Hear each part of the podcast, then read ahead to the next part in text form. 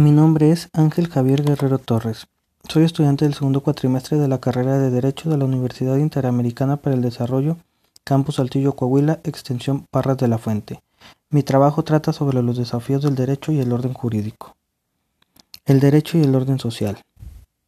De igual manera, el derecho regula una extensa gama en cuanto al desorden social, pero entendamos que aunque exista un ordenamiento jurídico no garantiza plena o necesariamente que dé por hecho el orden jurídico, ya que el ordenamiento podría ser ineficaz de tal manera que los individuos, siendo pertenecientes a una sociedad y los principales responsables del orden social, pudieran exigir su derecho de vivir en una sociedad ordenada y al mismo tiempo no respetar el ordenamiento exigido y solo aplicarlo a su conveniencia.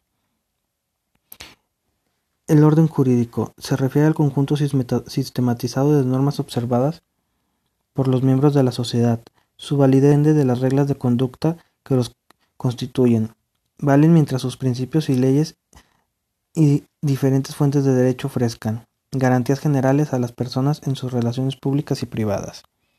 La definición del, derecho es, amplia y variada, dependiendo del autor o de las escuelas a las corrientes a las cuales pertenece. A mi criterio, el derecho es el conjunto de normas y reglas que ponen en práctica con la finalidad de dirigir a una sociedad en cuanto a una situación de competencia jurídica.